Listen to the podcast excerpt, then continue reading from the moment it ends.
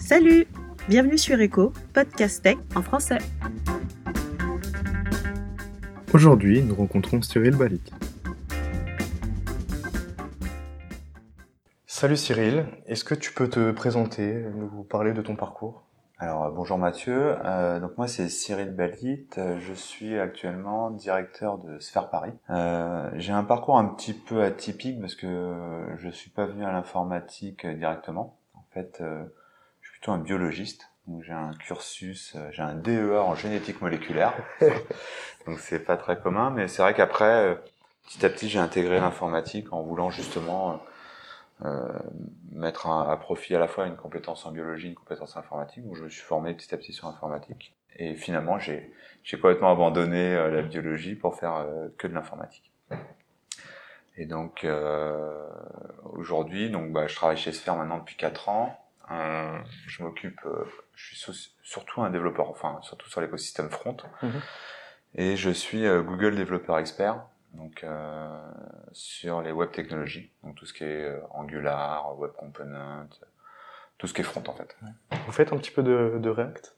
Oui, oui, oui. Alors euh, euh l'idée c'est d'être euh, chez Sphere, on, on, est un, on, est vraiment une boîte de développeurs, et donc sur la partie front, l'idée c'est d'être réactif dans tous les domaines et on, on a des développeurs, enfin la plupart des développeurs font de tout. Mhm. Je parle des développeurs front, mais back aussi.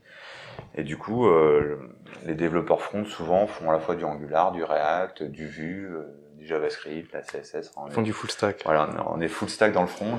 non, non, mais c'est vrai que c'est compliqué aujourd'hui pour un développeur d'être monotechno. C'est vrai. que les, les, les, les frameworks changent, euh, mhm. on change de mission, donc on est, on, a, on est quasiment tous, euh, on, travaille sur plusieurs frameworks en même temps, en fait, selon nos projets et nos mhm. clients. Euh, vous utilisez pas mal de techno, donc du Vue, du React. Euh, comment vous faites pour monter euh, en compétence vos équipes euh, en interne?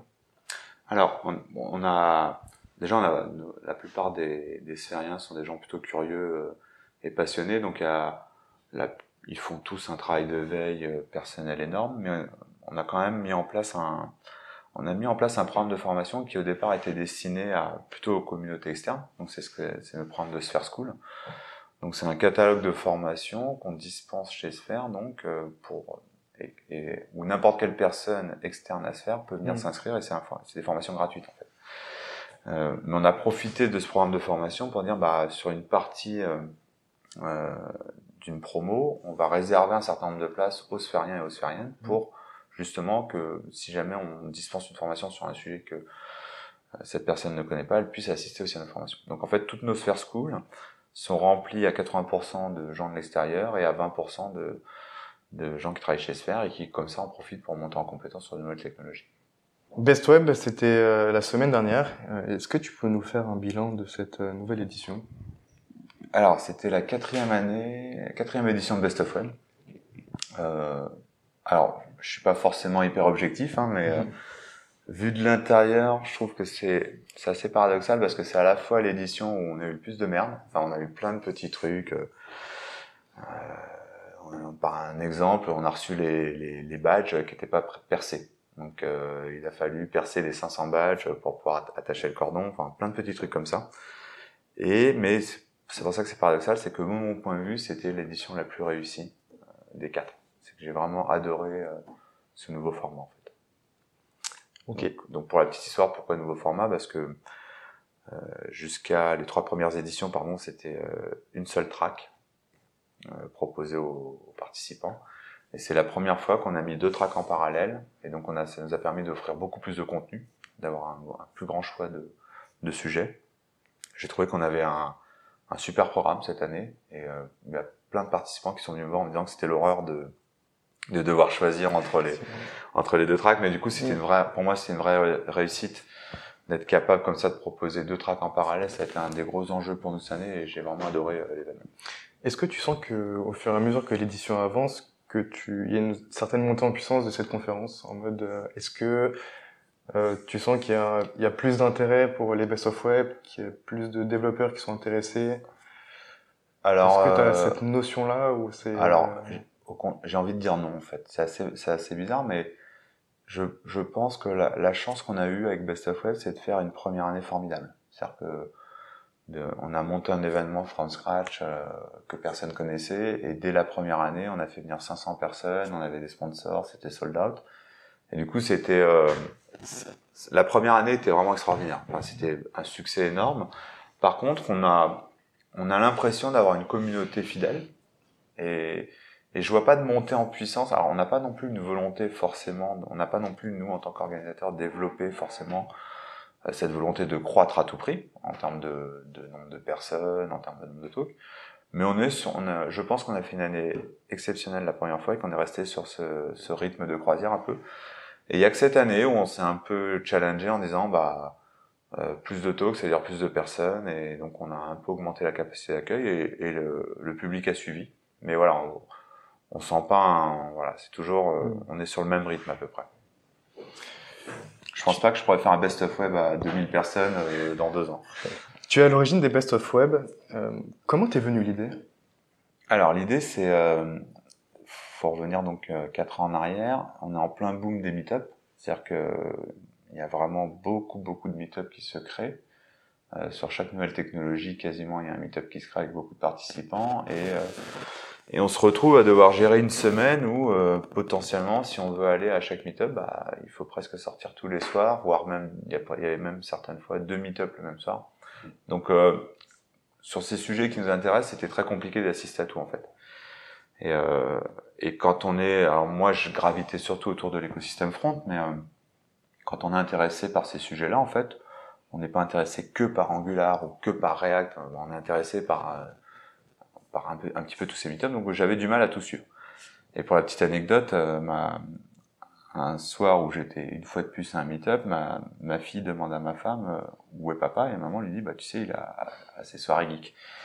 Et ma fille dit à ma femme euh, non mais maman t'es naïve il a une maîtresse. Donc, donc ça, ça, nous a fait marrer non mais du coup c'est pour illustrer l'idée on s'est dit bon bah il y a beaucoup de contenu intéressant toute l'année et on, on a du mal à assister à tout. Donc, on a cherché une idée pour dire, bah, on pourrait peut-être faire un replay ou un... au départ, c'était pas fort, on n'était pas forcément sur l'idée d'une conf. La, première idée, c'était déjà de fédérer les méthodes.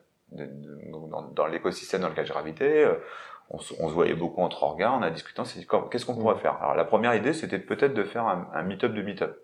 C'était, on s'était peut-être dit, bah peut-être qu'on pourrait faire un meet-up une fois tous les trois mois qui fédérerait un peu tout le monde et on referait des sujets. Bon, il s'avérait que c'était un petit peu compliqué à organiser. Et du coup, bah, on a très vite rebondi sur l'idée de dire, bah, on va faire un rendez-vous annuel où euh, on va rejouer les meilleurs sujets qu'on a eu dans l'année. Et, les... Alors donc moi, je suis arrivé avec cette idée sur le tapis et les... j'ai organisé une rencontre avec tous les organisateurs de Meetup. Il y a des organisateurs qui nous ont suivis, d'autres qui ont dit, bah non, nous ça nous intéresse pas forcément, mais au final, on a commencé l'expérience avec, je crois qu'on était euh, 8 Meetup la première année à, être OK avec le principe et donc à proposer un petit peu ce, ce format-là. J'étais au Best of Web cette année. Euh, il y avait pas mal de talks sur euh, les PWA. Ça a l'air d'être vraiment le sujet euh, du moment. Est-ce que tu peux nous en dire euh, un peu plus? Alors, c'est vrai que c'était, je crois qu'on avait, on avait trois talks cette année sur les PWA et on avait un, un, un atelier le jeudi dessus. Donc c'est vrai que c'était un, sujet assez présent cette année. Ça fait longtemps qu'on en parle, hein, les PWA. Euh, on a fait une Sphere School euh, dessus euh, il y a deux ans de ça. Enfin, ça fait longtemps que Google nous en parle dans les Google I.O., les événements comme ça. Et on a fait pas mal de conférences sur les sujets, mais il y avait toujours un peu ce plafond de verre où ça avait du mal un petit peu à démarrer. Et, je pense que là, on est vraiment sur l'année charnière, parce qu'aujourd'hui, en fait, il y a là où avant il y avait que Chrome de Google qui implémentait un petit peu bah, toutes les technologies qui permettent de mettre mm. en place euh, les PWA, bah aujourd'hui on a, on a un, vrai consensus où euh, bah, Microsoft a, la, la, la annonce l'implémentation dans, dans, Edge. Euh, on a Safari qui l'a, ça y est, qui vient de le shipper dans les toutes dernières versions d'iOS. Et on a Firefox et donc Chrome qui l'implémente. Donc on est maintenant sur une, une brique technique qui permet de mettre en place les PWA et qui est implémentée par tous les navigateurs. Donc on, on, a vraiment la capacité maintenant d'exploiter la technologie à fond. Donc effectivement, enfin moi je le vois au quotidien, euh, on, a, on, a une, on a fait une très, un très beau projet avec l'équipe de Courrier International. Donc c'est une application qui s'appelle Réveil, qui est une pure PWA qui fonctionne très très bien, avec de très bons retours utilisateurs. Enfin, c'est vraiment la cible même de ce genre d'application. Et on, on, on, est beaucoup plus consulté cette année par nos clients Hmm. pour mettre en place des, propos- enfin, des projets PWA qu'on ne l'était l'année dernière.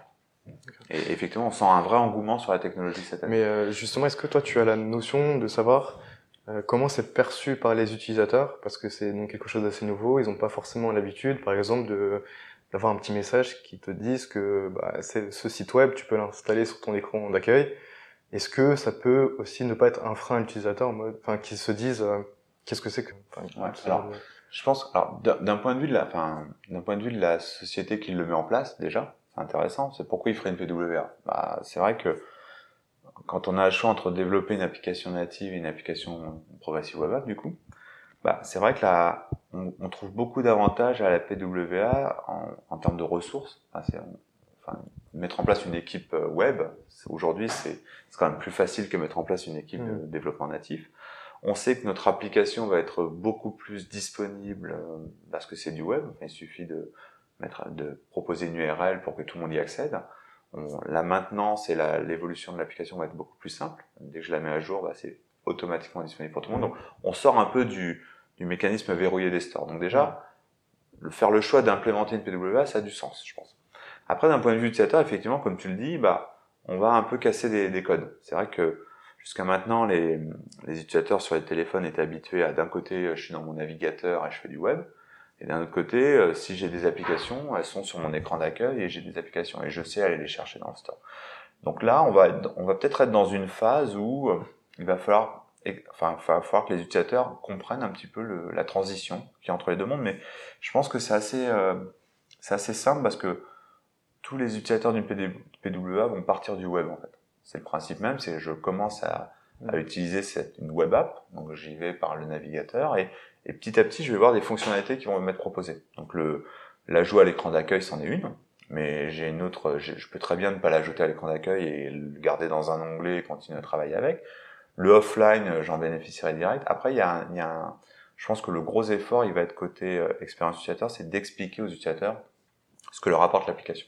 Et typiquement, euh, avec Réveil, par exemple, il y avait beaucoup d'informations données aux utilisateurs. hein. On avait une section tutoriel qui expliquait, on leur expliquait vraiment que c'était disponible offline, qu'ils pouvaient l'ajouter à l'écran d'accueil. On expliquait même comment l'ajouter manuellement, parce que sous Safari, par exemple, on n'aura pas la petite pop-up euh, du navigateur. Donc, on- c'est un bonus. En fait, faut le voir comme euh, j'ai une web app avec des bonus et je- je- je- ça me fera du bien de les utiliser, mais je suis pas obligé de les utiliser.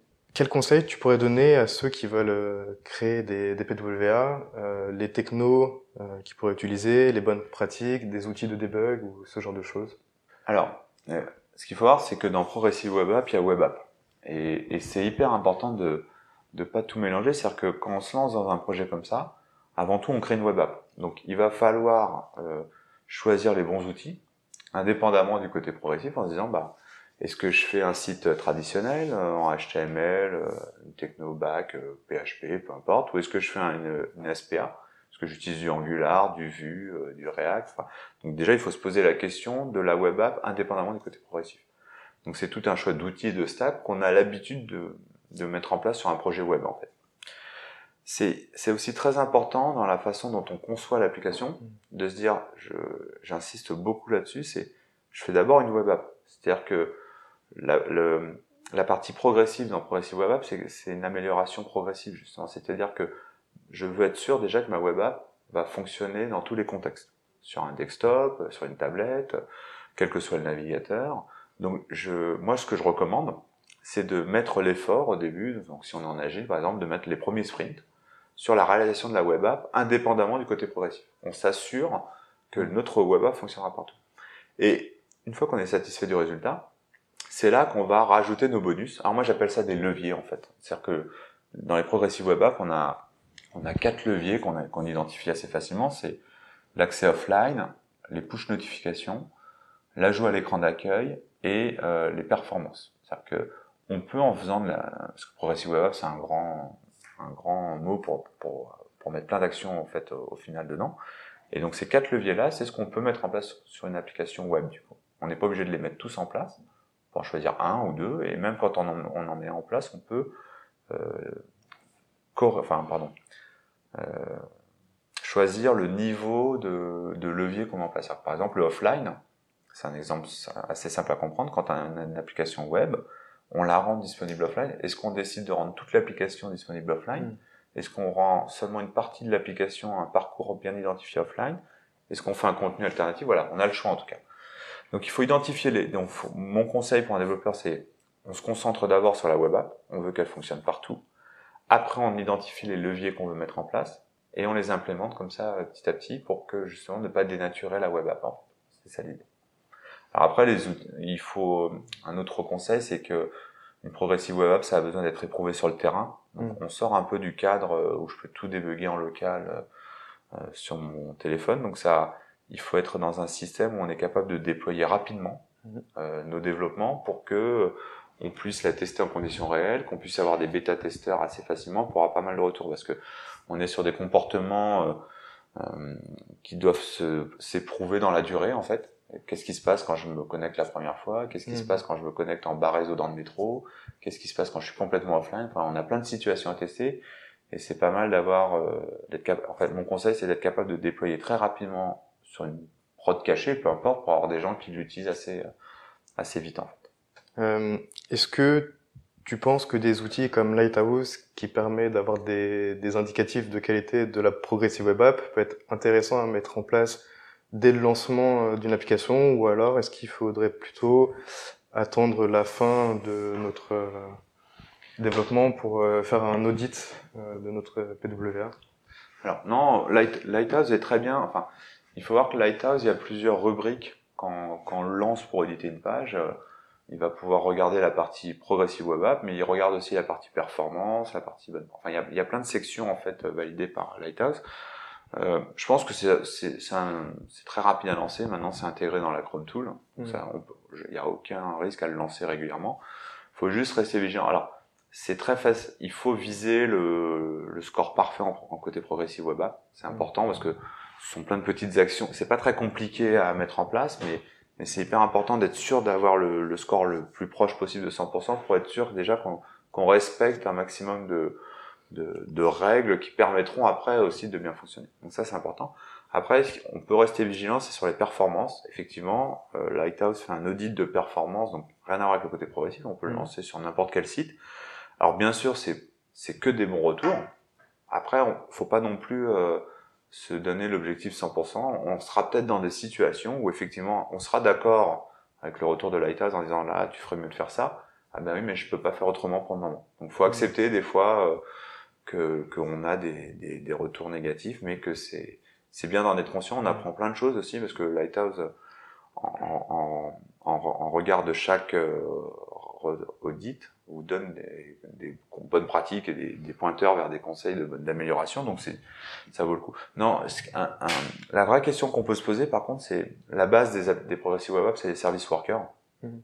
Et en fait, aujourd'hui, si tu démarres un projet PWA, tu vas te poser la question, surtout si tu es dans une stack type Angular, Vue, React, tu auras plein de solutions euh, euh, prêtes à l'emploi en fait, où tu n'as pas à gérer ton service worker, tu gères un- une configuration et le, le plugin te génère tout ce qui va bien pour que ça marche. Donc ça, c'est une vraie question à se poser au début, c'est est-ce que je prends une solution euh, open source qui gère pour moi le côté progressive web app, où je j'aurais pas trop à intervenir, à interagir avec et ça c'est censé fonctionner. Ça m'évite d'écrire du code qui peut être un peu complexe parfois. Mhm. Ou alors est-ce que je vais garder la main sur ma progressive web app et donc je vais plutôt garder la main sur le service worker? Ça c'est une question à se poser au début parce que euh, certains outils ne donnent pas accès au service worker. Et, euh, et du coup, euh, si j'ai besoin de l'enrichir et de rajouter des choses, je risque de me retrouver bloqué dans ce genre de situation. Quel est selon toi l'impact des PWA sur le SEO Alors, il y a, y a deux choses. Déjà, il y a la part, sur la partie SEO, on parle d'une- web app. Donc, effectivement, euh, indexer, enfin rendre indexable une, une SPA, une web app, un- il y a du travail à faire. C'est pas euh, nat- assez naturel. Donc, euh, les moteurs de recherche, enfin Google indique être capable de crawler du JavaScript, enfin des applications à base de JavaScript. Il faut quand même prendre ses devants et, proposer des technologies. Donc, on parle beaucoup de server-side rendering, ce qui permet de dire, bah, euh, je vais être capable de rendre mon application HTML pour un moteur, un, crawler euh, de moteur de recherche. Donc ça, c'est une, problématique qui a, a pas trop à voir avec la progressive web app. Et, et qui, par contre, qu'il faut se poser effectivement si on fait une web app, même une progressive web app, et qu'on veut la rendre indexable, c'est, des problématiques qu'on va avoir. Par contre, effectivement, on parle de, de, c'est plutôt la, les algorithmes de ranking en fait. Est-ce que ma progressive web app va être mieux classée euh, dans un résultat de recherche? Alors, c'est pas forcément une progressive web app, mais, mais Google en fait euh, indique clairement qu'ils veulent euh, indexer les applications mobiles en fait, enfin les, les, les applications à destination des mobiles. Et l'idée c'est que la performance en fait pour eux c'est la clé pour pour euh, satisfaire l'expérience utilisateur. Mmh. Donc effectivement, euh, les, les, moteurs de recherche euh, type Google vont euh, privilégier des sites performants plutôt que des sites moins performants dans le ranking. Mmh. Et la performance, elle vient pas que du côté progressive web app en fait. C'est vrai que les progressive web app permettent de rajouter une couche de performance, mais typiquement, on voit Lighthouse, par exemple, fait un audit de performance de ton site. Mmh. On peut imaginer que Google, dans ses algorithmes de ranking, passe une moulinette du même genre, qui, qui, donne une note à un site, et effectivement, plus le site est performant, plus ça va le faire remonter, en fait, dans, dans, dans les moteurs, en fait, dans les résultats de recherche. Donc, effectivement, toutes les actions que tu pourras faire sur un site pour le rendre plus performant vont optimiser son, son classement dans les résultats de recherche. Merci Cyril pour cette interview, c'était vraiment super intéressant. Merci à toi. Et bah, on se recroisera certainement à d'autres meet-up. Ouais. À bientôt. Au revoir. N'hésitez pas à nous dire ce que vous pensez du podcast ou si vous avez des suggestions d'amélioration. Rendez-vous sur notre compte Twitter Podcast Echo.